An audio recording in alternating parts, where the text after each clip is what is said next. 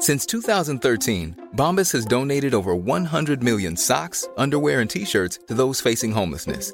If we counted those on air, this ad would last over 1,157 days. But if we counted the time it takes to make a donation possible, it would take just a few clicks. Because every time you make a purchase, Bombas donates an item to someone who needs it.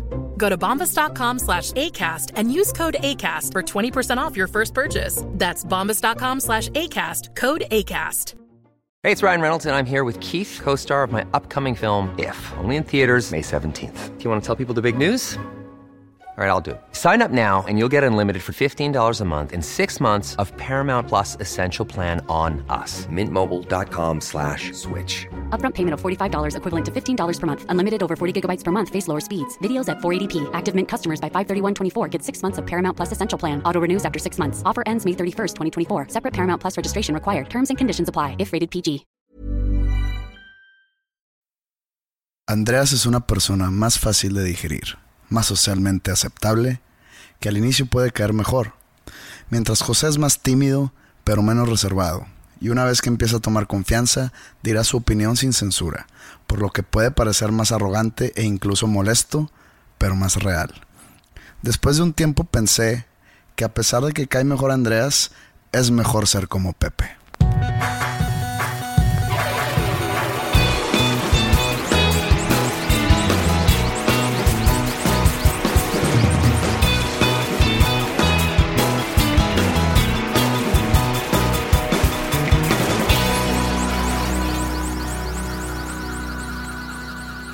Bienvenidos a Dos Nombres Comunes, episodio 131. Bienvenidos. Oye, eh, el otro día, semana pasada, ¿Mm? estaba viendo la televisión, ¿no? Cuando veo televisión eh, es porque estoy viendo algo que es en vivo, no es una serie o una película, sino algo que está sucediendo en la televisión, Sí. eh, o sea, en la tele. Así se refiere hoy en día a, a ver televisión. Yo vi tele por primera vez ayer en, no sé, en mucho tiempo. Y era eso, de scrollear canales en vivo. Y cuando hago eso, nada más veo canales de deportes. ¿Mm? O sea, no veo, no sé, güey, de que el canal de las estrellas o Sony Entertainment Television, no. Ve- veo ESPN, Fox Sports, etcétera, y derivados. Y estaba viendo un programa de, de ESPN. Y estaban como que. eh, Estaba empezando, ¿no? El programa. Y como mencionaron que era el cumpleaños de Julio César Chávez. El boxeador. boxeador. El, se- el señor. No, no sé cuántos cumplía.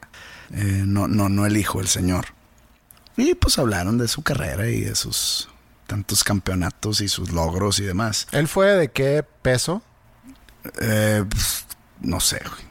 O sea, Ok. sí me acuerdo haberlo visto pelear. Pero no fue de heavyweight. No, no, no, él era welter o algo así. O sea, sí me acuerdo haberlo visto pelear de chiquito con mi papá, pero no, no, no recuerdo bien qué peso. Es más, no le sé mucho al box. Si algo sé de box es por Rocky, nada más. Y ahí era nomás heavyweight. No se necesita más. Entonces empezaron como que a, digo, te digo, a hablar de su carrera. Y luego mencionan pues su vida en las adicciones, ¿no? Y dicen de que sí, una, un atleta que pues perdió el rumbo por culpa de las adicciones y pues por eso tuvo que, no sé, retirarse a temprana edad. No, no, no me acuerdo, pero estaban hablando de sus adicciones. Entonces ya después de, eh, de tanto batallar, venció sus adicciones y se ha convertido en todo un modelo a seguir. eh, que, que merece aplauso y merece reconocimiento por, por ese, esa redención en su camino. Y yo me quedé, ah, cabrón. Entonces, a ver, ¿quién es más modelo a seguir? Una persona que tocó fondo en las drogas y demás y tuvo que irse a algún tipo de rehabilitación para retomar el rumbo o alguien que jamás cayó en las drogas. Pero alguien que jamás cayó en las drogas, nunca le van a decir, wow, es- eres un modelo a seguir, porque, porque nunca has caído en las drogas, nunca se va a mencionar eso. No. Sí, es, es como quien eh, estaba muy, muy, muy gordo y que perdió mucho peso y dice, es un modelo a seguir porque logró bajar 40 kilos. Exacto, entonces, eh, y en vez, esa persona debe decir, no, no, no, al contrario, yo la cagué por haber haberme metido una pizza cada noche. Sí. O, o probablemente, pues no sé si haya tenido enfermedad de la tiroides o, o algo similar. Pero siempre se le aplaude a alguien que en algún momento la cagó. Mm, Bueno, ¿por qué, se- qué tipo de adicción tenía? Pues cocaína. No, no- no estoy seguro, pero supongo porque no es como que soy adicto a la marihuana y estoy perdiendo el rumbo. Pues eso. Adicto a la como, marihuana. como hay un hay un autor que, que como que escribe mucho basándose en cosas surreales, bizarras, eh, absurdas. Absurda es la palabra. En lo absurdo, que se llama Chuck Palahniuk, que es el que escribió Fight Club. y- Sí. y es, es muy famoso por Fight Club. Pero compré un libro que se llamaba Damned, Damned de condenado.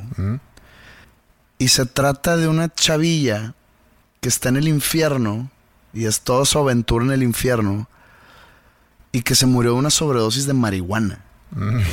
Jamás había escuchado eso. Porque no existe. Mm. Pero entonces creo que por eso se le llama que le escribe a lo absurdo. Mm. Pero entonces, eh, desde ahí como que se me quedó clavado de que qué pedo. Y, y- y nunca, yo no, nunca nadie me había dicho, ni yo había como que leído en algún otro lado sobre sobredosis de marihuana. O que no se puede. Y cuando leo eso, como que sí me hizo un ruido raro de que, "Ah, cabrón, no, pues no, no creo que exista la sobredosis de marihuana.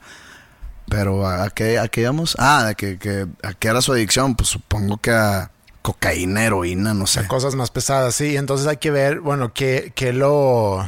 eh, qué hizo que terminó ahí.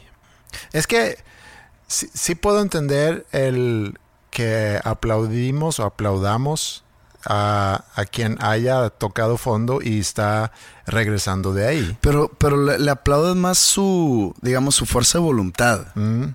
Pero igual y no es un. Bueno, es un ejemplo a seguir, un ejemplo de seguir para los que están en adicciones. No un ejemplo a seguir para. Para el mundo en general. No. Para alguien que tiene una adicción, sí es ejemplo a seguir. Sí. Pero no para hablarlo y como que, que, que, que una de sus características principales o uno de sus legados de vida fue que es un modelo a seguir. Porque salió de su, pues, su enfermedad. Y pues yo digo, creo que no. Nada en contra de Julio César Chávez, de nuestro campeón. Pero pues fue el conejillo de indias para este ejemplo. Y pues me lo topé por casualidad en la televisión, el- el- el- la mención de, de los comentaristas de E ESPN. Y si me quedé, pues no, no, no me, no me hace clic eso que dijeron. Hay muchas personas que jamás han caído en la droga. Y pues a- a- ellos son un modelo a seguir. Pero pues nadie sabe Como tú, por ejemplo. Tú pudieras ser un modelo a seguir. de la antidroga. Ajá. Pues sí. Pero pues es que algunos dicen que el alcohol hace más daño. Entonces, pues no. Tampoco. Aparte yo no quiero ser modelo seguir. Ok. Oye, pero la idea de este episodio es eh, contestar y ver la información que nos hicieron el favor de mandar. Ah, sí, nomás era un, un extra. Está perdón, bien. perdón. No, no, no. No, No, no, no. vuelvo a salirme de guion. No, no, no, no, está muy bien, está muy bien. Yo también lo he pensado y vi precisamente eso en un stand-up que no me acuerdo de quién era, pero que decía algo similar, de que por qué aplaudimos a alguien que haya o quitado una adicción o bajado de peso o más bien es nunca te deberías haber metido en eso para Se le aplaude a él, pero como que en privado. Mm, sí. Como que pues si tengo un amigo gordo que le está echando ganas y, y no lo, lo- lo veo la siguiente, tiene 20 kilos menos, obviamente es de que, güey, te ves con madre, güey, sigue, sigue así, sigue, sigue Échale dándole, ganas. echándole ganas, te ves mejor, bien por ti. Pero no voy a hablar ante un público y, y- y, no sé, alabar la gran hazaña de redención que mi amigo el ex gordo está teniendo, pues no, pues porque fuiste gordo, güey. En algún momento pues, cediste ante la tentación. Así es. Pero bueno, él, eh, nos llegaron muchas preguntas, algunos prejuicios y hicimos como que una selección de cosas. Vamos a ver qué tanto alcanzamos responder dentro del, del episodio de hoy. Y pues yo creo que podemos empezar. Ok. Eh, primera pregunta. Pepe ¿Por qué tocas en recintos chicos cuando con Panda se presentaron en lugares grandes, como por ejemplo la Arena Monterrey? Pues digo, no es tan difícil de contestar eso. Eh, aparte, para ti que es un recinto chico, ¿el Pepsi Center es un recinto chico? Mm, pero eh, le, caben, le, caben ocho, Metropolitan? le caben ocho mil personas. En Metropolitan sí. Mm. Digo, el- el- eh, eh, con Panda en, el- en la Ciudad de México tocábamos en el Auditorio Nacional y pues el último concierto fue en la Arena de la Ciudad de México, que está gigantesca. Pero pues es normal, ¿no? El, voy, entre comillas, empezando y estoy tocando en recintos chicos, Mm. como el Metropolitan, ya subí al, ya toqué en el Pepsi Center. Va a haber un anuncio para una fecha para la gira de Salmos en la Ciudad de México, que todavía no puedo anunciar. Pero aquí en Monterrey, pues tocábamos o en la Arena Monterrey o en el Auditorio Banamex o lugares similares. Fundidora. O por ejemplo en Fundidora, que fue la última vez que tocamos aquí en Monterrey. Y pues ya de solista toco en el Pabellón M, ahora me toca en el Show Center el 2 de noviembre y son lugares de 4.000 personas. Pero pues, pues que esperaban. Panda, Panda era algo gigante. Sí, a lo mejor esto tiene un poco que ver con, con el negocio de la industria de la música, que creo que pudiera ser interesante, a lo mejor para algunas personas. Eh, y así como de manera muy, muy, muy resumida, en, en el mundo de un artista hay diferentes personajes que existen. Está el, el manager que administra la carrera, está el booker cuya función es vender fechas, que puede ser la misma persona que el manager o está en la misma oficina. Y luego hay otro personaje importante que es el promotor. El promotor no trabaja con o para el artista, sino es quien compra fechas del artista. Entonces, en cada ciudad puede haber uno o varios promotores que se encargan de organizar conciertos. Entonces, cuando tú compras una banda, dices, bueno, ¿cuánto me cuesta traer a tal banda? Vamos a decir, ¿cuánto me cuesta traer a Panda a tocar en la Ciudad de México? ¿no? Pues vamos a ponerle un precio, un millón. Y ese precio se pone en función de los boletos que tú como booker, o sea, vendedor de esa fecha, crees que el promotor pueda vender a cierto precio. Entonces el promotor dice, ok, me cuesta un millón de pesos, necesito rentar un lugar, necesito encargarme de la producción, necesito hacer promoción. Y para que salga tablas necesito vender 8 mil boletos. A, A tal precio. A entonces, 400 pesos, Entonces. ¿qué venue o qué recinto me puede dar un aforo de 15 mil personas?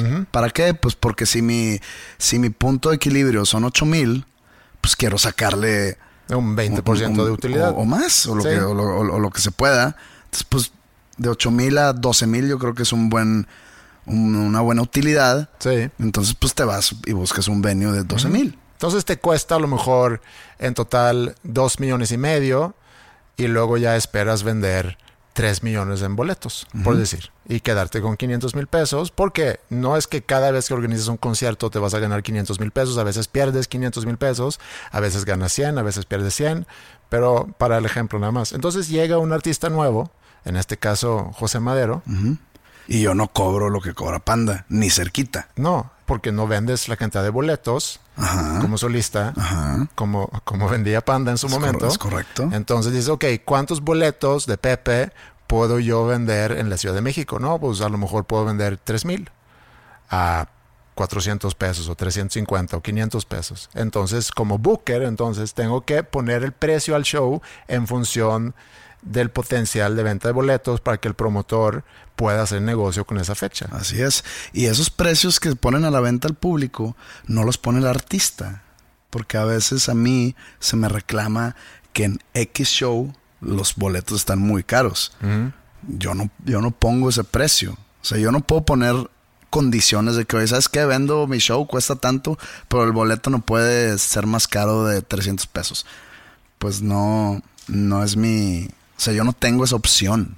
Y ese ejemplo lo quise dar porque creo que sirve mucho para entender el, sobre todo para bandas nuevas, que a mí me toca trabajar con algunas bandas nuevas que dicen de repente, deberíamos cobrar más deberíamos vender el show en, no sé, 20 mil pesos, por decir un número, más gastos. Y cuando se dice más gastos, es que el promotor, además de pagar 20 mil pesos a la banda, también paga vuelos, Viáticos. viáticos y demás. Entonces, a lo mejor le termina costando 40 mil. Y yo he hecho ese ejercicio varias, varias veces con bandas para decir, fíjate cuántos boletos el promotor tiene que vender y a qué precio para recuperar eh, la inversión si, si, es que tú quieres cobrar 20 mil pesos. ¿Tú crees que puedes vender 600 boletos en Puebla, por ejemplo? Y si la respuesta es no, entonces no puedes cobrar 20 mil pesos. Sí, por eso cuando tú te lanzas como solista, tocas o tocabas en recintos más chicos que los recintos de Panda. Sigo tocando en recintos más chicos. Sí. Y para llegar a tocar en los recintos que tocaba Panda comúnmente, pues me falta un largo camino hacia arriba. Uh -huh. Y si no llego a ese punto, no pasa nada. Estoy tranquilo, estoy en paz. Pues entonces, qué pendejo deberías haberte quedado con Panda para poder ganar más dinero. Maldito dinero. Andreas, ¿ha sido difícil emprender en México y crees que hubieras hecho lo mismo en Suecia? Es algo que he pensado muchas veces y mi conclusión es que no, porque no hubiera conocido a la gente, o sea, la misma gente en Suecia que he conocido aquí, no se me hubieran presentado las mismas oportunidades. Sí ha sido difícil, eh, pero he tenido la gran fortuna de, de, conocer a gente con la cual he podido emprender. Pero la pregunta es buena no tanto por, por lo de difícil o fácil, siempre es difícil emprender. Pero está interesante eso del, del, del, momento sliding doors, de que si en Suecia hubiera hecho lo mismo, y estoy seguro que no, porque las circunstancias hubieran sido totalmente distintas. A mí siempre que, que sale el tema algo del podcast, así con amigos o gente que no me conoce tanto. Mm. Y, y, de hecho hace, hace res, relativamente poco una persona fue que me dijo que oye, y, y, ese amigo tuyo con el que haces el podcast, ¿de dónde es o por qué habla tan raro? Y yo, no, es sueco. De que, y, y vive aquí. Y yo, sí. Y siempre la pregunta es, ¿y qué chingados hace aquí? Sí. Sí, sí, sí me, sí, sí me han preguntado eso varias veces. Y como he dicho muchas veces, yo llegué aquí y me gustó mucho. Ayer hablé con mi mamá. Mi mamá había regresado de Eslovenia. Se fue unos cuantos días a Eslovenia, a algo de trabajo. Y regresó y me dijo, me sentí tan en casa en Eslovenia. Como que ella nunca se ha sentido muy en casa en Suecia, con los suecos, con la cultura, siendo que ella nació en Polonia, aunque llegó a Suecia muy chica, pero en, en un contexto con su mamá y con su abuela, con la cultura diferente y se identificó mucho más con la cultura en Eslovenia. Yo por alguna razón logré identificarme con muchas cosas aquí en México. A veces no es no es dónde estás, sino con quién estás. Y yo creo que eso me ha influido o eso ha influido mucho el por qué me he sentido tan a gusto aquí en México. Okay. Pepe, eres un romántico empedernido, simplemente no lo demuestras porque te quita el estilo. Digamos que el ser romántico, empedernido o no, eso es exclusivamente de mi vida privada, mm. la cual trato de mantener alejada de mi vida pública. Entonces, si la gente que me sigue no detecta eso en mí, pues es porque simplemente no enseño esa parte de mí. ¿Por qué? Porque pues le tengo mucho celo a, a mi vida privada. O sea, no quiero compartirla porque pues es mía. Mm. Y simplemente mía. Lo que de repente comparto en cosas, por ejemplo, en historia de canciones o, o en las propias canciones. O aquí.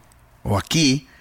Pero son cosas que no creo son detalles de los cuales no les tengo celo. ¿Qué es tener celo? No es que sea una persona celosa ni nada, sino que no me importa compartir. No las quiero exclusivamente para mí. Eso uh -huh. es cuando hablo de celar. Sí. Pero ya en cuestión sentimental, en cuestión familiar, en cuestión, no sé, de, de amistades o de lo que hago en mi día a día, o a los lugares que voy, que frecuento, la gente con la que salgo, eh, etcétera, etcétera. Mis actividades privadas sí les tengo mucho celo porque pues es lo único que tengo, o sea, es, es, mi, es mío. Entonces, ya el hablarse, si ser romántico o ser, como dicen, mandilón, eh, que, que no son la misma cosa, pero pues es como que son, son primas. Sí. eh, pues eso yo me lo guardo para mí. ¿Está bien? Andreas, ¿puedes diferir en la opinión de una persona sin llegar a defender tu postura por preferir mantener el ambiente pacífico? Sí, me pasa. Digo, es que no sé si esa es pregunta o un, como un prejuicio. Creo que es como un prejuicio, pero Sí, eso es como un prejuicio. sí, sí tengo ese, ese lado de mí. Eh, prefiero tratar de llegar a un consenso, que es muy sueco eso. Es, es eh, a- una característica, Pues aquí en México se le conoce como ser culo. es eso. O sea, tienes miedo de defender tu postura. No, no o tengo tu miedo. opinión. No, no tengo miedo en, en defender, pero puedo llegar a ser quizá fácil de convencer. O sea, puedo ver tu lado. Ah, yo, yo podría haber helado, pero pues si, si no me convence, yo voy a defender mi No, punto. no es que nunca. Y digo, obviamente de manera pacífica. Mm. Pero pues digo, no, no me convences, perdón, güey. O sea, Y eso es algo que, que a veces sí tengo que trabajar en eso. Y, y ser no tan fácil de convencer. Pero es, es, una, es un buen prejuicio. pero dices tú que es muy sueco. Sí, el- es, que una característica del sueco es siempre buscar el consenso. O sea, si alguien en, no sé, en Kenia ¿Mm? es igual, le van a decir, oye, pues como que traes onda sueca. ¿Cuál quieren y cuál presienten que sea el futuro para el podcast? ¿Cuál quiero? Pues ¿O cuál presientes? No sé si para el podcast como medio o si este podcast. Pues yo creo que este podcast. Siento que vamos a seguir igual. Hemos crecido en escuchas, quiero pensar. Yo también quiero pensar que sí. No, no, no, a ver, pues tú tienes, las, tú tienes los datos Pues, duros. eh, sí, yo no entiendo mucho la estadística que, que se nos presenta. Eh, sí, a veces más, a veces menos. Sé que hay muchos nuevos, pero también creo Mm, que, hemos hay- perdido gente. hemos perdido gente. Yo digo, estamos bien. Sí, Este, yo creo que vamos a seguir así en ascendencia lenta.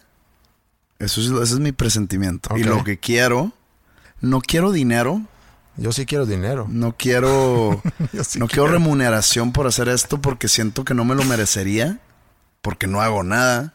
Mm, Pues estás, estás generando un contenido Ah, pues que es- gente pero- quiere escuchar. Pero es contenido que se me ocurre en este momento. Ah, sí. O sea, no, no, no estudié para, para venir a hablar. Entonces, siento que, que no me lo merezco. Un tipo de síndrome del impostor, ¿haz de cuenta? Sí. Pero Fíjate que alguien más preguntó sobre eso. ¿Podemos regresar? O, sí, no, síguele y a lo mejor entramos al síndrome de- del impostor porque es interesante ese tema. Ok, ok. O sea, se- sentiría que no estaría mereciéndome esa remuneración, pero quisiera seguir creciendo y ser el podcast número uno y, y- y- y ser como pionero, se- ser como pionero del movimiento del podcast. Deja tú en México, en Latinoamérica, como que pues empezamos este podcast cuando no había podcasts, cuando ya hemos, ya hemos repetido esto muchas veces, pero eh, lo único que había eran programas de radio reciclados hacia el podcastismo. Sí, había pocos podcasts. Entonces, pues a somos, diferencia de que. digo, no estamos diciendo que éramos los dos únicos, pero No. había muy pocos y, y pues quisiera ser como, digamos, considerado uno de los pioneros y uno de los podcasts más importantes ¿Mm? en español. Está bien. Yo sí quiero lana y te voy a decir por qué. El, Me gustó la honestidad. sí, pero el, el viernes me tocó pagarte la cena que perdí, al parecer, en, en el podcast pasado. Pero no costó mil pesos. No, no, no. No costó mil pesos. Me salió bastante más barato. Y ahí en algún momento me dijiste, oye, entonces ¿cuándo vamos a Suecia? Y te dije que yo tengo la ilusión de algún día poder ir E inclusive me gustaría poder invitar a mis amigos cercanos de aquí, que tanto aprecio, llevarlos a Suecia y enseñarles mi ciudad natal y pasar unos cuantos días ahí. Pa- para eso sirve, para eso sirve el dinero. Entonces, por eso digo que a mí me gustaría que el podcast pudiera generar dinero y eso sería mi fondo para poder hacer ese tipo de cosas. Bueno, ya sé. Vamos em- a, a- a tratar de agarrar un patrocinio y que se vaya como que a la cuenta de irnos a Suecia. Ándale. Que no sea para irnos a comprar este zapatos ni guitarras ni cosas materiales en sí, sino para irnos a Suecia. Sí, Esperemos grabar un episodio allá. Ajá. Este, este episodio es gracias a ustedes, amigos. sí. Les platicamos de las grandes este, vistas que tiene el país nórdico escandinavo. Estatuas y demás. Estatuas, monumentos. Está muy bien, eso estaría muy bien. Pero eh, regresando a lo del, lo del eh, síndrome de impostor, que alguien más eh, eh, mencionó algo de eso en, en los prejuicios o en las preguntas. El síndrome de impostor es, ya básicamente lo describiste, es alguien que siente que me, me van a descubrir, que no merezco el, o la fama que tengo. Se dirigía a ti. Pero es como algo psicológico. Sí, o sea, sí, es sí. algo, a- a- algo que, que está relacionado con la baja autoestima Sí. o con la inseguridad en uno mismo. Ujú. Que a, a mí me pasa, por ejemplo, siempre cuando voy a sacar un disco nuevo o voy a sacar un sencillo que la gente no ha escuchado, siento que, que no está bueno. Mm. Y de hecho estoy ahorita en ese momento, porque pues en los próximos meses va a salir mi, mi disco. Eh, en, una, en una semana sale el primer sencillo de, de mi disco y, y estoy nervioso, estoy realmente pensando, híjole, creo que no está buena. O como, creo que no está bueno el disco. Pero es curioso porque en, en cuanto al sencillo que va a salir, has recibido mucha retroalimentación muy positiva, pero aún así no te lo Ah, crees. no, no, eso es parte de la enfermedad. Ajá, exacto. O sea, a, a- a eso me refiero yo con síndrome del impostor. Por ejemplo, a- hace rato que te dije, no me, no me siento merecedero de algún tipo de remuneración por este podcast porque no hago nada. Y créeme, lo tengo muy claro esto. Tú me podrías decir, oye, nos escucha X número de personas que pues, probablemente estén aquí por ti, por, por- porque son fans tuyos. Eh, me podrías decir, oye, lo que dices, pues es, es de, es de interés, tiene sentido, eh, está un poco, digamos, Divertido. divertido. Entonces, pues eso es lo que tú, tú traes. Si fueras una persona aburrida o de hueva, probablemente nadie nos escucharía. Es- es- esto es, estoy suponiendo, ¿no? Entonces tú dices, sí es remunerable. O sea, sí merece remuneración por lo que haces. Pero yo, cuando entra en esa inseguridad o esa baja autoestima, entra el síndrome del impostor. Es el de que no, pues siento que no me lo merezco. Siento que soy un X, que soy nadie. Igual con los conciertos. Oye, imagínate, voy a tocar en el Show Center Complex, este, que caben no sé cuántos, cinco mil personas.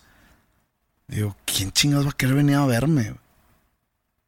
Ese es el, el- el- el- el síndrome Sí, del impostor. no, sí, sí, sí. Y, y yo puedo tener eh, eso y puedo tener lo, lo total opuesto. O sea, yo puedo sentir cuándo me van a cachar o cuándo me van a descubrir. que- ¿Descubrir qué? que yo no sé nada, bueno, no hablando del podcast, sino hablando en general, de que, no sé, voy a abrir una preparatoria y un día puedo decir, a ver si no me descubren, que no nos descubran.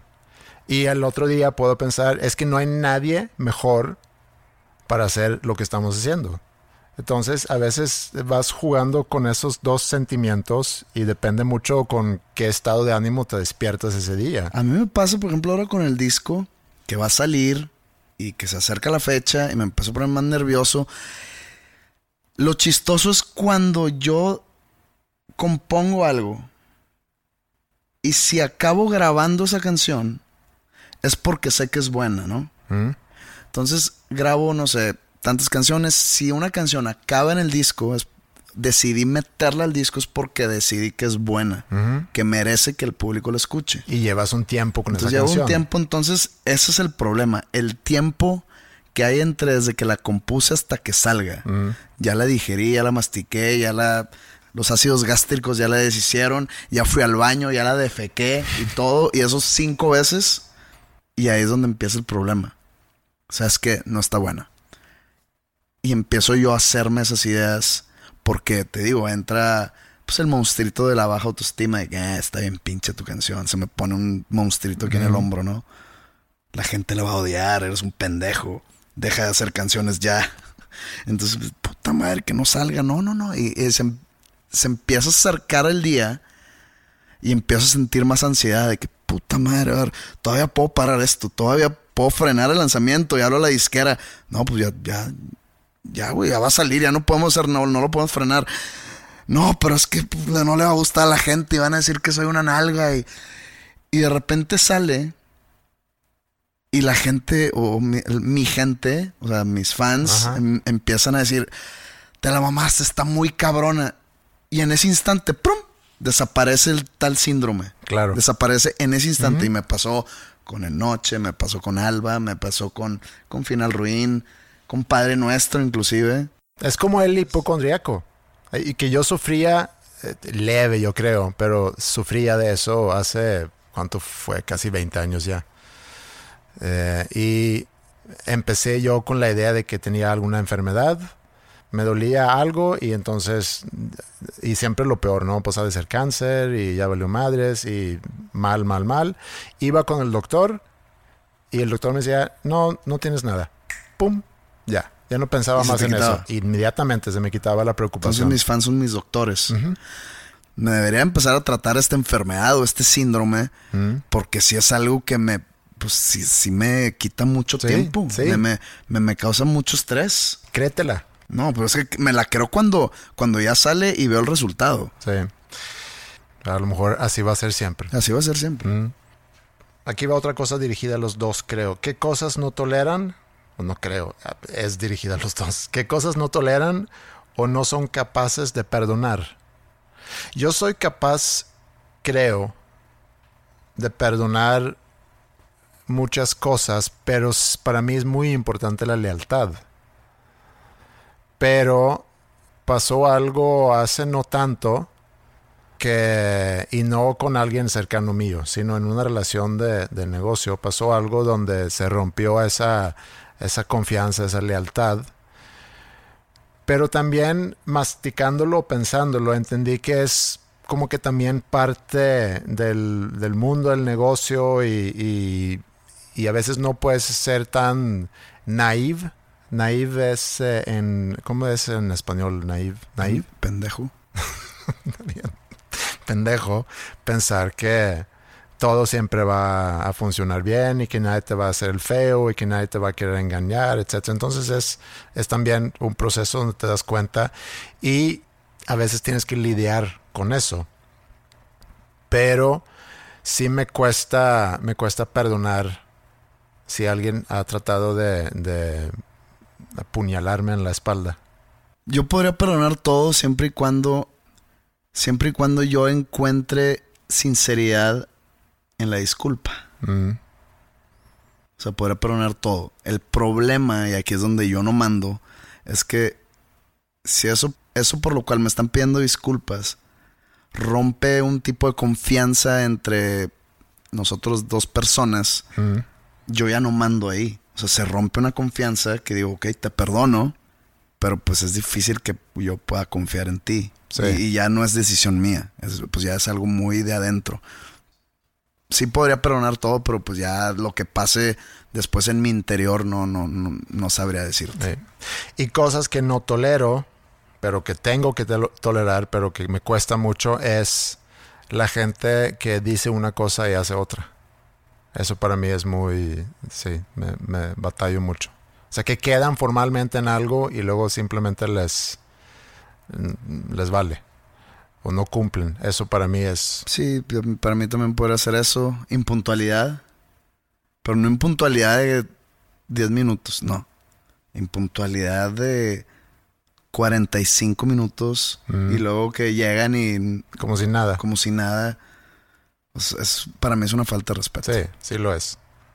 Ahí vienen varias cosas aquí que, que son, que se dirigen a los dos. Esta está a lo mejor difícil, pero podemos intentar ¿cuál es su filosofía de vida? Pues es que esa, esa pregunta invita a respuestas muy clichés. Sí, pero Y- y- y- no menos ciertas. Sí, yo sé, no- yo nunca he dicho que los clichés son mentira. Al contrario, los clichés son clichés por algo. sí, Pero no quiero sonar muy básico, pero pues voy a tener que sonar básico. Mi filosofía de vida actualmente es, estoy viviendo un día a la vez. Mm, Trato de, de no emocionarme por planes que, que faltan mucho o por cosas que planeé y que faltan mucho o ni decir sí en, en no sé cuántos años cuando yo ya esté X, o sea, trato de no ver la vida así. Estoy viviendo al día. mm, O sea, emocionalmente, filosóficamente, estoy viviendo al día.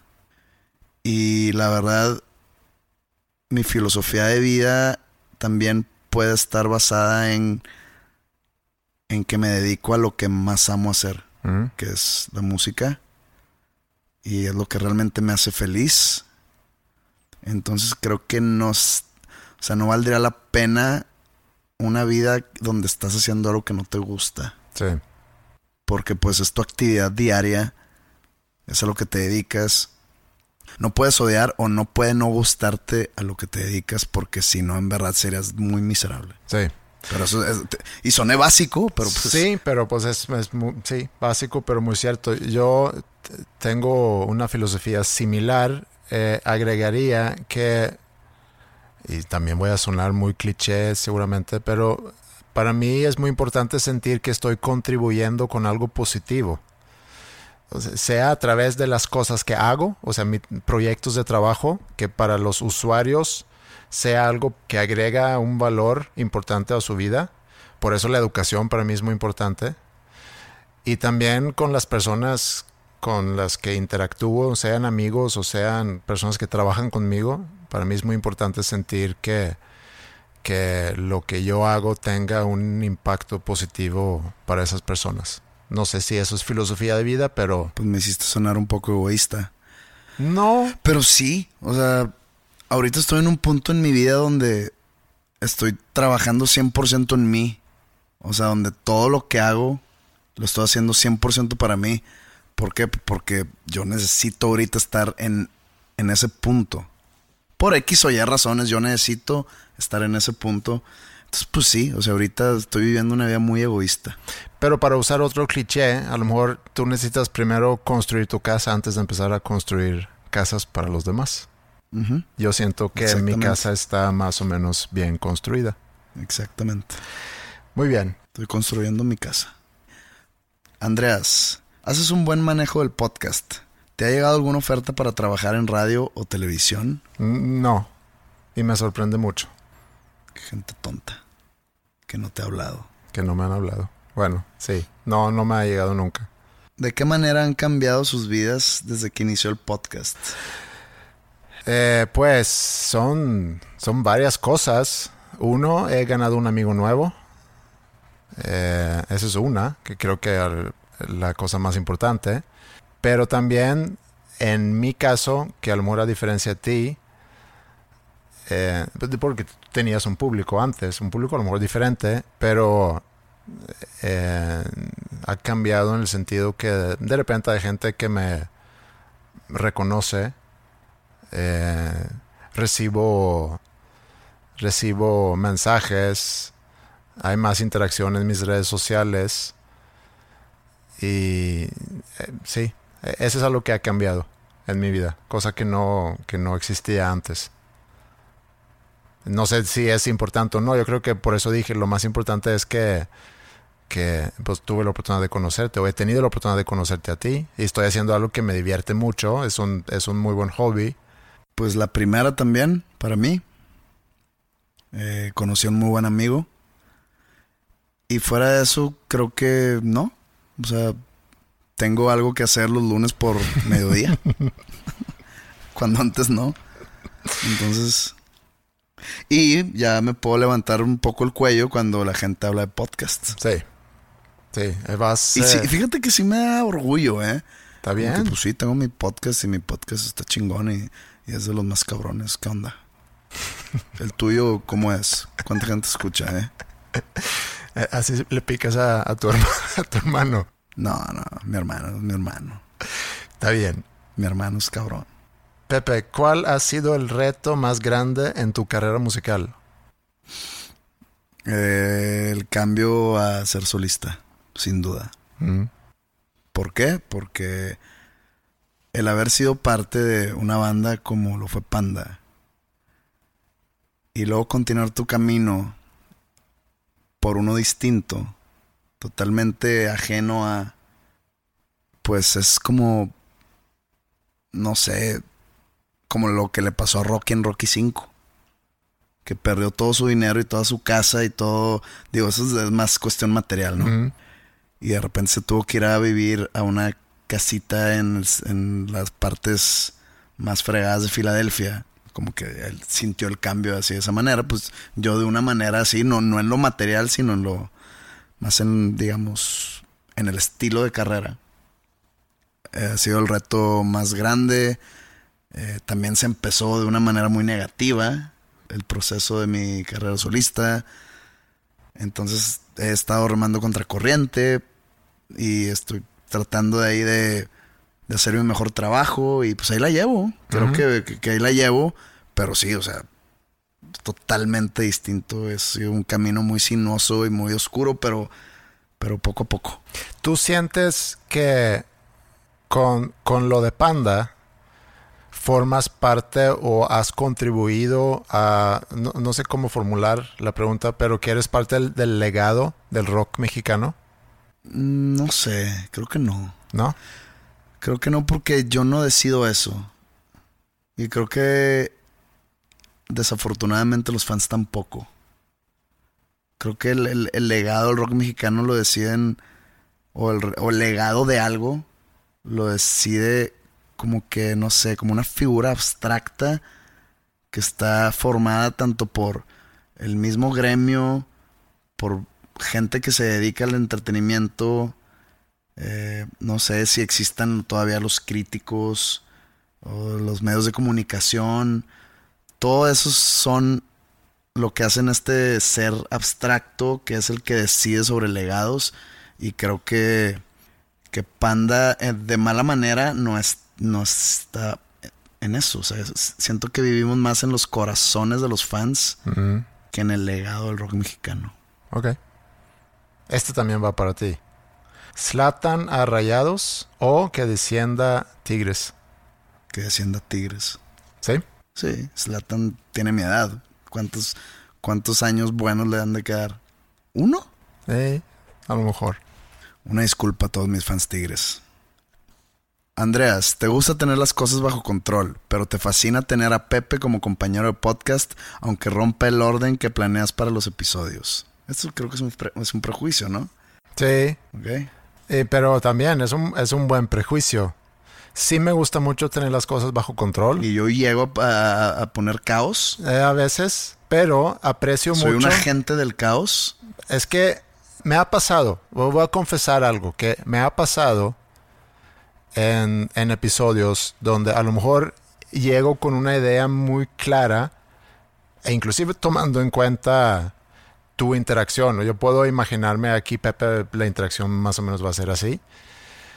Y luego no sale exactamente como yo quería. Y en lugar de, de, de decir, pues es que salió muy bien, pero no salió como yo tenía planeado antes. Que eso es una pendejada mía. Pero eso es el problema cuando quieres tener las cosas bajo control, porque que no puedes tener las cosas bajo control. Y muchas veces tienes que soltar eso y simplemente ir con go with the flow, ir con el flujo, El flujo del agua. ajá, ir con el corriente. Entonces me consideraré un agente del caos. Eh, Pepe, ¿cuál consideras la época más feliz en tu vida? Ay, güey. Pues la semana pasada que tocamos el tema una vez más de la nostalgia que nos trae, por ejemplo, ver cosas como Stranger Things, Mm, pues hicimos como un análisis sobre cuando te acuerdas sobre cosas de tu niñez o de tu infancia y que es como esa nostalgia es como un greatest hits de los mejores momentos, pero en verdad desechas los malos como un tipo de mecanismo de defensa de la memoria. Teniendo eso en cuenta, yo creo que pues mi época más feliz pues era cuando yo era niño. Pero al mismo tiempo no considero que haya tenido una infancia feliz. Si entiendes ahí la paradoja extraña? Y lo dije el, el, episodio pasado, pues digo, mi niñez estuvo dura por el, divorcio de mis papás, por la incertidumbre, por la, no sé, yo tenía que cuidar a mi hermano y yo teniendo, no sé, 5, 6, 7 años, pues es una carga muy pesada que le pones a un niño.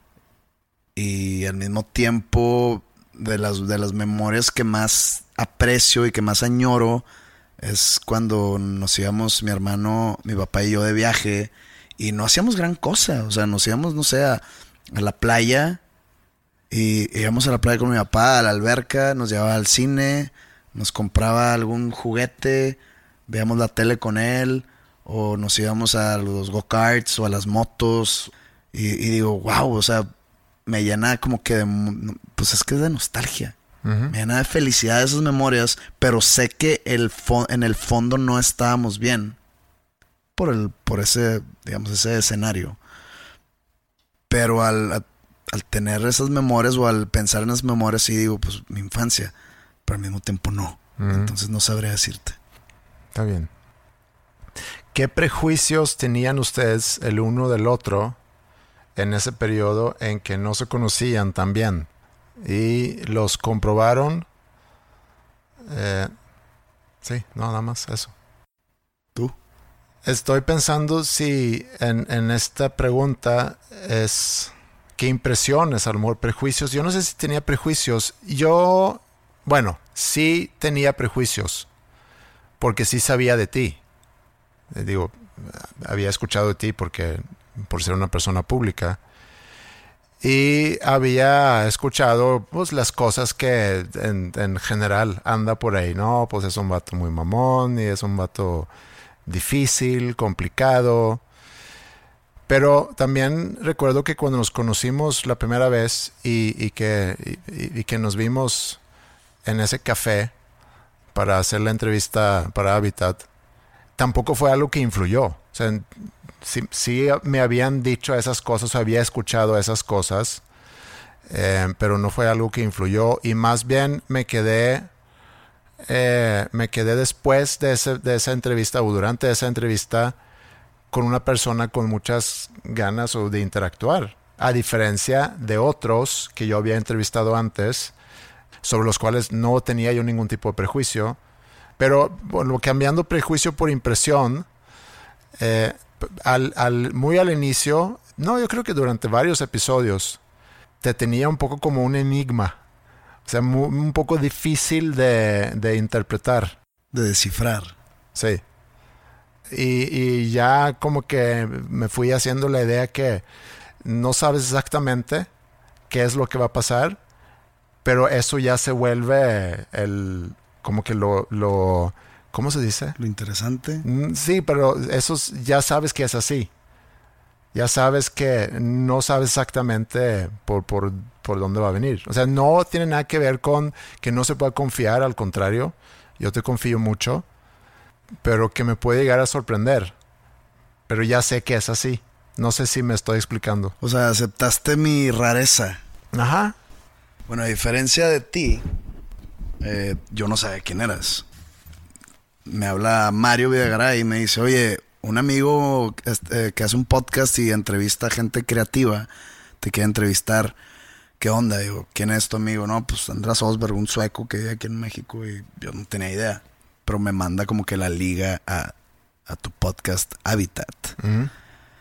Y me meto y veo que pues has entrevistado a mucho, digamos, mucho caca grande del rock. Entonces mi único prejuicio que pude haber tenido es que ha de ser como un snob de la música, como un ¿Cu- ¿Cuál es la palabra snob? Eh, sí, no sé. Soy muy elitista. Ajá. O sea, como que de que este es, es musicalmente muy elitista. Entonces como que siento que me va a, a tratar de maneras no despectiva, pero de manera como pues a ver qué dice este güey. Pero no, o sea, el momento que ya te conocí y empezamos a tener la entrevista cambió totalmente, pero no es prejuicio, era como una idea errónea. Sí. Ya. Ok. ¿Cuál creen es la mejor manera de lanzarse como músico independiente? Pues tú a eso te dedicas, ¿no? Híjole. eh, yo creo que, bueno, uno, cualquier persona que quiere lanzar algo, si ahorita, por ejemplo, estás trabajando y quieres lanzar un negocio, aguanta en tu trabajo lo más que puedas antes de dar el brinco, porque en el momento de dar el brinco vas a tener que sufrir un tiempo sin ingresos, seguramente. Entonces, si tienes ya algo, eh, que te está generando ingresos, pues trata de, mantener eso lo más que puedas hasta que tu negocio ya demanda tanto tiempo de ti que no puedes tener otro trabajo. En cuanto a la música y en cuanto a los estudios, porque eso es algo que también preguntan, si me interesa la música y si quiero lanzarme como artista, ¿debería de estudiar música? Pues no necesariamente, porque una carrera no te va a hacer necesariamente mejor compositor, mejor cantante, mejor No liricista. No te va a hacer un, tener una mejor conexión con el público. No. Y eso es algo que es muy importante de desarrollar. Es tu, tu craft, tu... ¿Cuál es? Tu labor, tu trabajo como liricista, como compositor, eh, de poderte presentar en, en- vivo.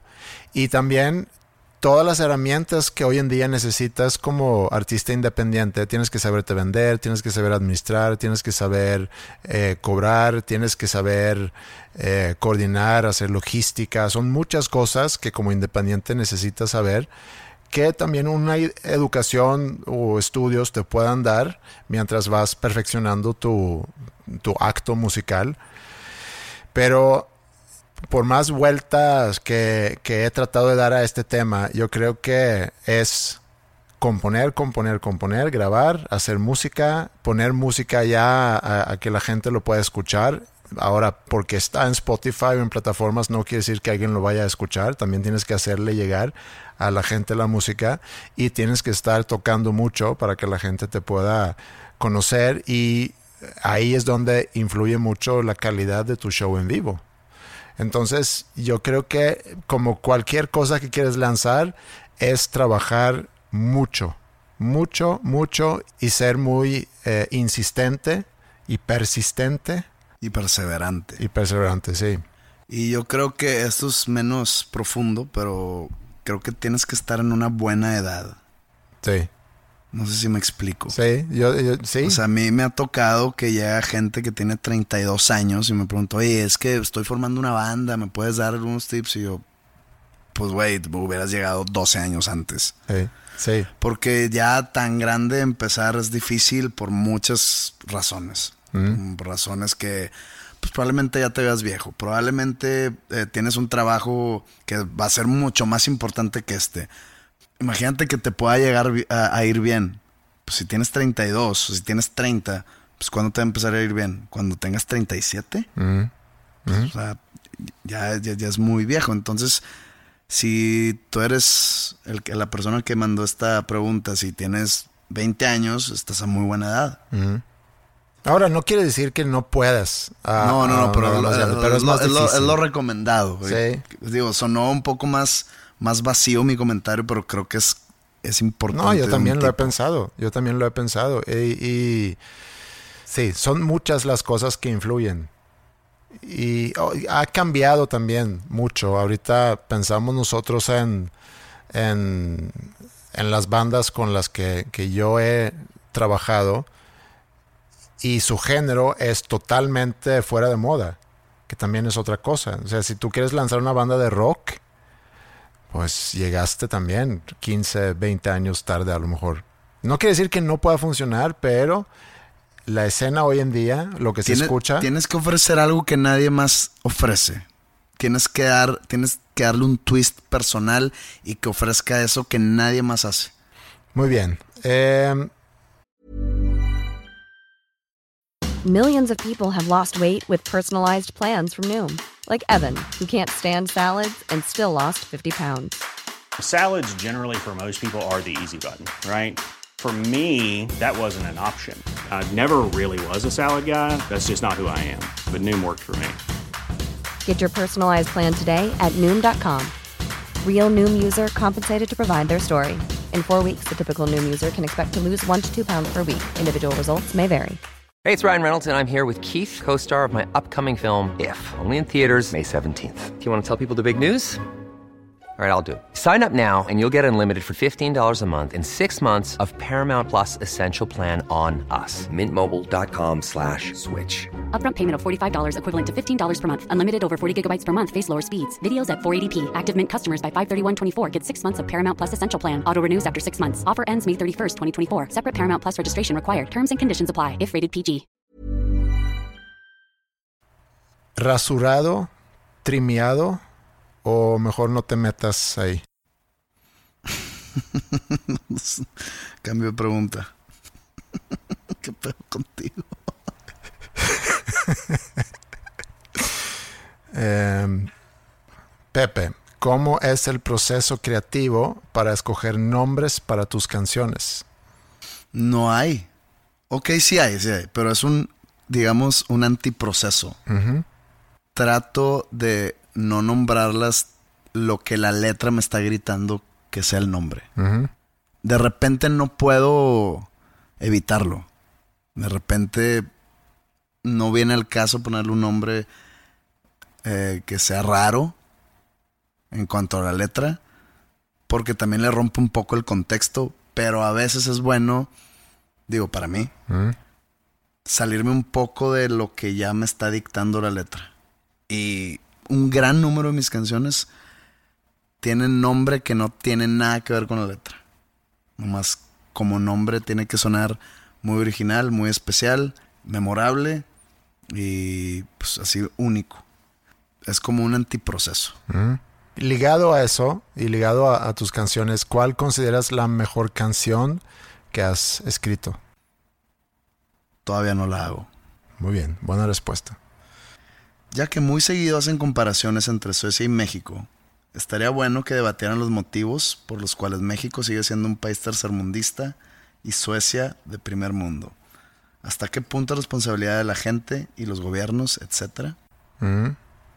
Puedo dar una respuesta que creo que en algún momento platiqué de ese libro aquí, pero eh, para no aburrir, lo voy a, lo voy a decir así como que muy resumido, porque se me hizo interesante.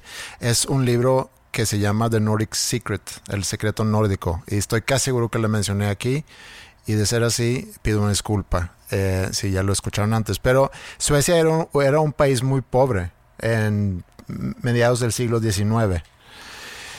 Inclusive hubo mucha emigración, se dice, ¿no? O sea, Que la gente se va. Sí, creo que el 20% de la población en algún momento fueron, muchos fueron a Estados Unidos y se instalaron ahí por Minnesota, por eso hay varias cosas suecas ahí por, por esos rumbos en Estados Unidos.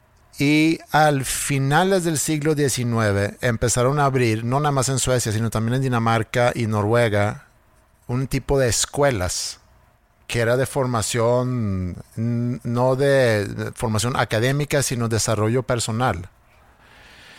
Y el autor del libro dice que gracias a estas escuelas, que fueron cientos de escuelas que se abrieron, lograron eh, desarrollar a la gente, eh, instalar responsabilidad en la gente y por ende se logró una democratización del país o de los países y también una prosperidad económica. Ahora, Suecia también fue muy beneficiada eh, por, por no haber participado en la Segunda Guerra Mundial. Entonces, mientras Europa estaba en, en un desastre total en los 50, pues Suecia pudo aprovecharse y, sus industrias crecieron mucho. Pero lo que alega el autor es que aquí la formación y el desarrollo personal tuvo mucho que ver con que la gente empezó a responsabilizarse y la consecuencia de un pueblo responsable es que puedes confiar Y si luego llevamos eso a México, y yo creo que un gran problema en México es que no confiamos. No confiamos uno al otro, no confiamos en las autoridades, porque no sentimos... Pero no confiamos, si no confiamos es por algo. Sí, porque no existe la responsabilidad. Sentimos que la gente no es responsable, sentimos que el gobierno no es responsable, que... Es que no sentimos, hemos tenido experiencias Bueno, sí. que nos han forjado sí, a sí, desconfiar. Entonces, eso es una de las cosas entonces que hace falta. Educación en general. es- es cultura y no, no cultura. No, no, no hablo de cultura como arte o de no tener herencia como país. Yo hablo más como de, sí, de educación, de trato a las personas. Porque aquí, cuando se dice cultura, que cuando yo digo que es por falta de cultura, hablo de cultura para con las personas.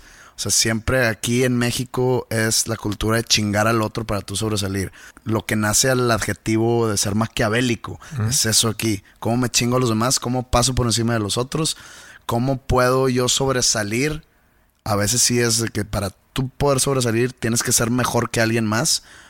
Entonces entra ahí el tú causarle un estrago a alguien más para tú sobresalir arriba de él. Entonces eso es lo que yo digo que es la falta de cultura. Sí, estoy totalmente de acuerdo. Y eso hace que siempre estás volteando a ver quién me viene a chingar, lo cual te quita energía, te quita tiempo y te quita, te quita tranquilidad de poder seguir trabajando y hacer lo, lo tuyo. Por eso digo que la responsabilidad y la confianza van muy a la mano y aparentemente es algo que se logró muy bien, según el autor de este libro, o los autores, porque son dos. Eh, y ya, yo creo que eso es como, en resumen, respuesta a esa pregunta. Esto es un prejuicio, se me hace. Pepe, ¿te has vuelto una persona más abierta a cambiar tu opinión sobre algo gracias al podcast? No sé, creo que no. Creo que es más cuestión de madurez o cuestión de, de digamos, tirar el orgullo un poco por la borda y decir, ¿sabes que Cuando, cuando estoy mal, nada más aceptar que estás mal. No, o sea, no tiene nada de malo aceptar que cometiste un error o que estabas equivocado sobre algo No, es signo de progreso y de madurez. y de sabiduría. Muy bien.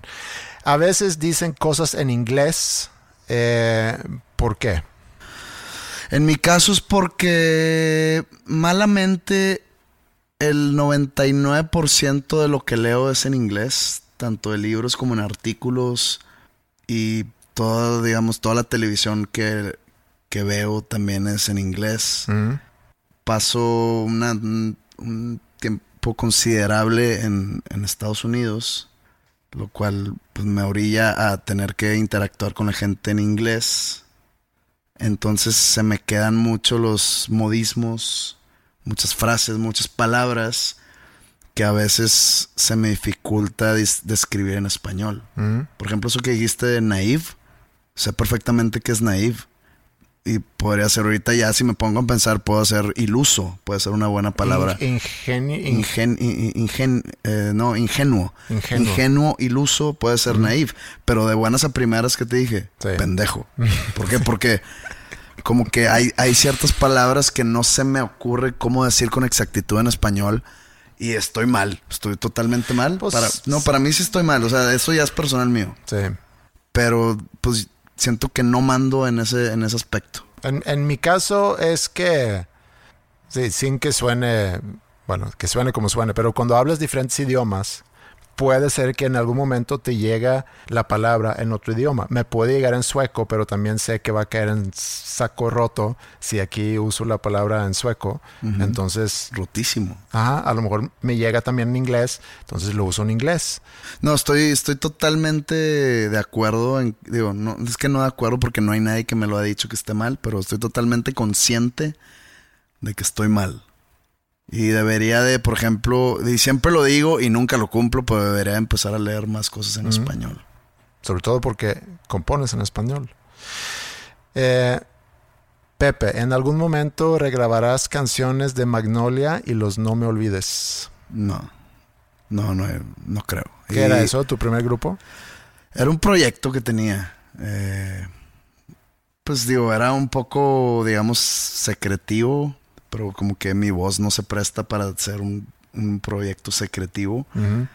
Y retomé un par de canciones para la, la gira del Carmesí, pero no lo hice porque iba a grabar una nueva versión o porque iba a sacarla. o- eh, lo, lo hice porque en verdad no tenía material para llenar un concierto como me gusta darlos, así, un poco largos.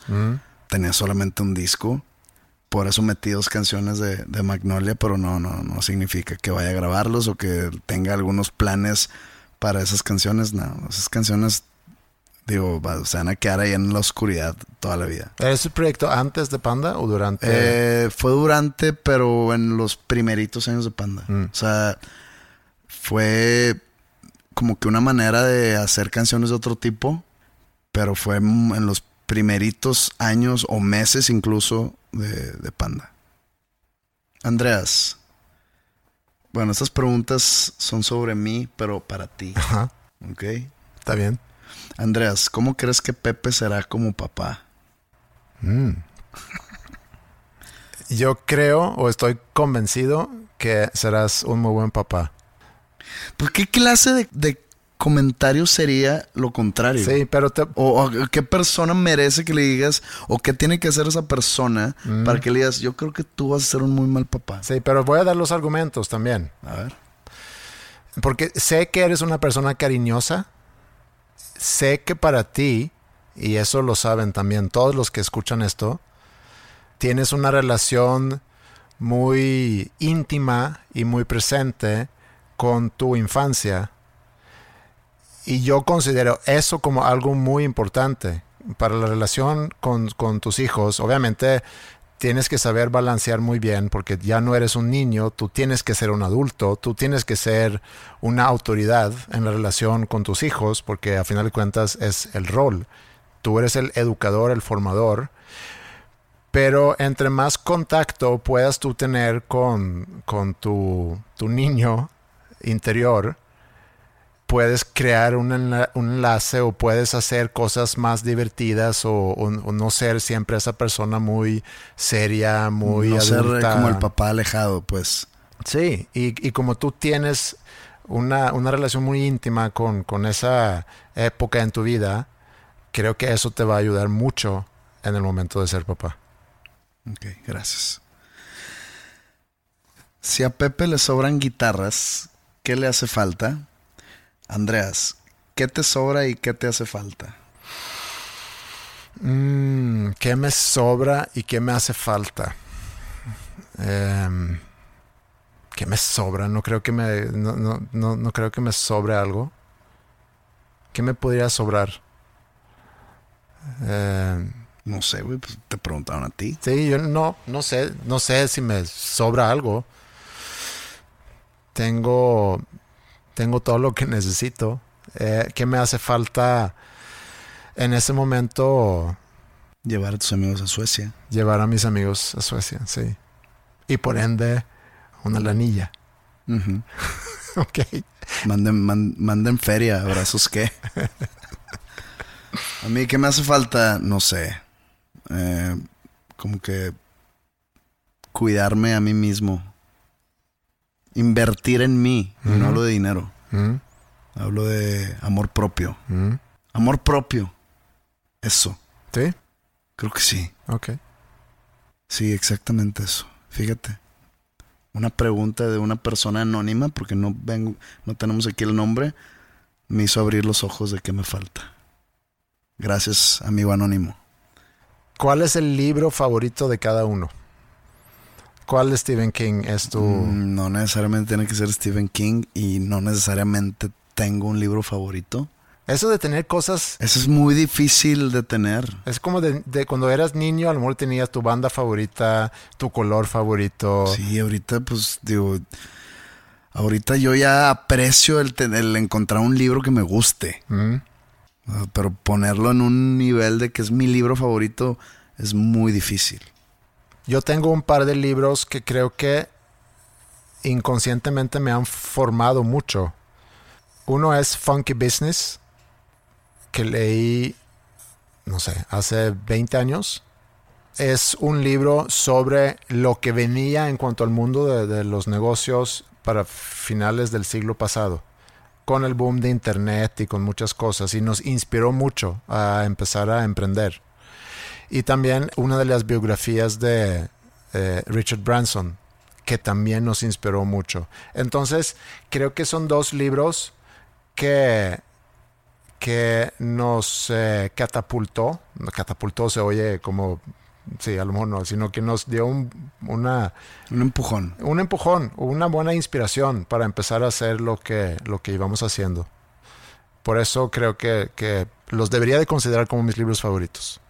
Es una pregunta muy difícil. Sí, es una pregunta eh, difícil. Que me voy a abstener de responder. Pepe, ¿dejarías a México por amor como lo hizo Andreas al dejar a Suecia?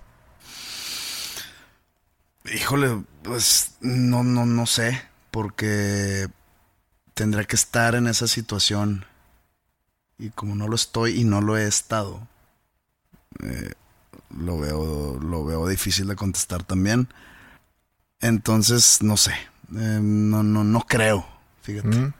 Y más porque pues aquí está toda mi vida. Aquí está mi carrera. Sí, para mí era un poco más fácil. Yo no, digo, no que no haya dejado algo. Pero de- no tenías nada formado. No, dejé mi familia, dejé mis amigos, pero no dejé una carrera, no dejé un negocio propio, un trabajo. Entonces, sí, era más fácil para mí lanzarme está- al desconocido. Está muy complicado el, el, el que se, el que yo pueda llegar a tomar esa decisión la, la veo muy complicado. Una última.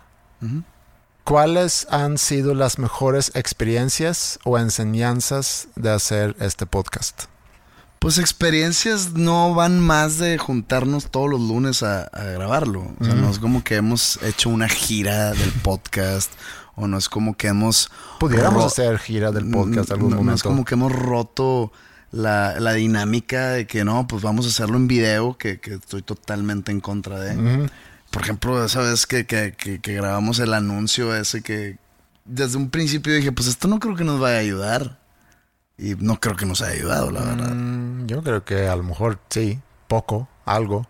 Y o sea, a- ahí rompimos un poco la dinámica haciendo eso que, que pues digo, no es algo que volvería a hacer. Porque tampoco estamos comercializando esto.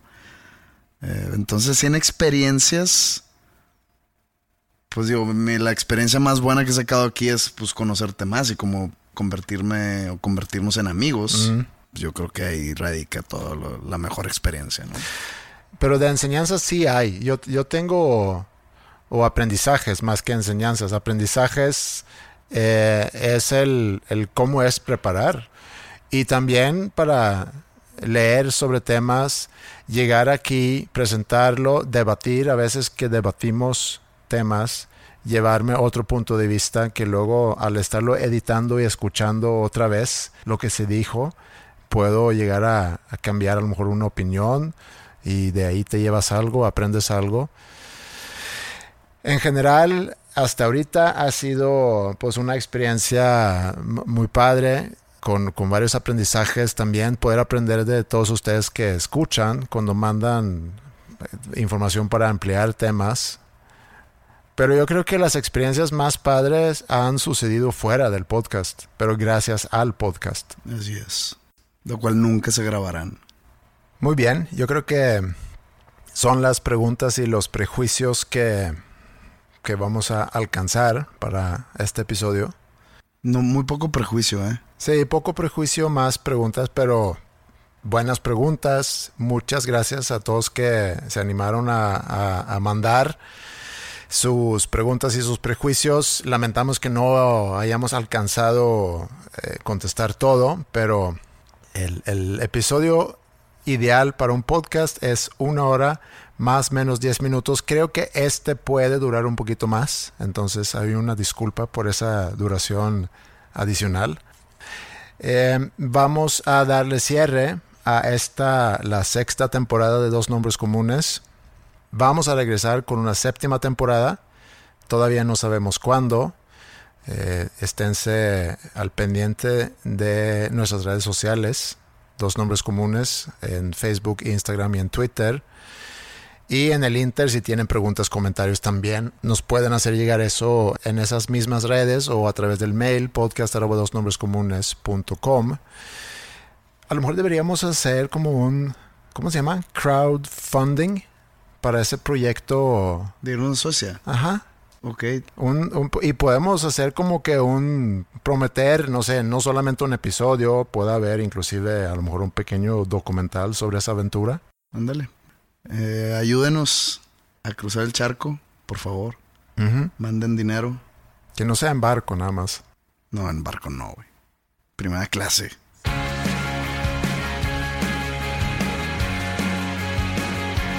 Bueno, gracias a todos ustedes por acompañarnos durante esta sexta temporada. Gracias a ti, Pepe. Gracias a ti, gracias a ustedes por ponernos atención, por estar pendientes semana tras semana, por estar esperando siempre un nuevo episodio. Hasta la gente que, que nos critica por nuestras maneras de pensar, también gracias. Los queremos a todos por igual y esperamos a que estén ahí en unas cuantas semanas. Que tengan buenas vacaciones de dos nombres comunes.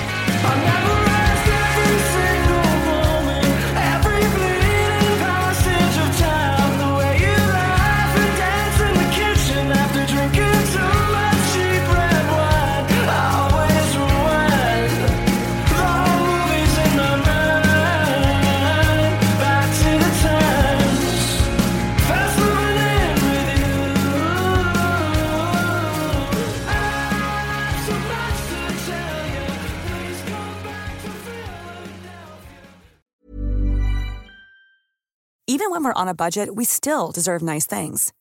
Quince is a place to scoop up stunning high-end goods for 50 to 80% less than similar brands. They have buttery soft cashmere sweaters starting at $50, luxurious Italian leather bags, and so much more.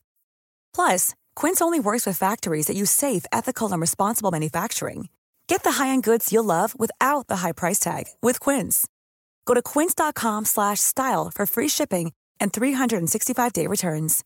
How would you like to look five years younger? In a clinical study, people that had volume added with Juvederm Voluma XC in the cheeks perceived themselves as looking five years younger at six months after treatment. Look younger, feel like you. Add volume for lift and contour in the cheeks with Juvederm Voluma XC. Reverse signs of aging by adding volume to smooth laugh lines with Juvederm Volure XC. For important safety information and to find a licensed specialist, visit juvederm.com. That's J U V E D E R M.com. Not for people with severe allergic reactions, allergies to lidocaine, or the proteins used in Juvederm. Common side effects include injection site redness, swelling, pain, tenderness, firmness, lumps, bumps, bruising, discoloration, or itching. There's a risk of unintentional injection into a blood vessel, which can cause vision abnormalities, blindness, stroke, temporary scabs, or scarring. Talk to a licensed specialist to find out if it's right for you.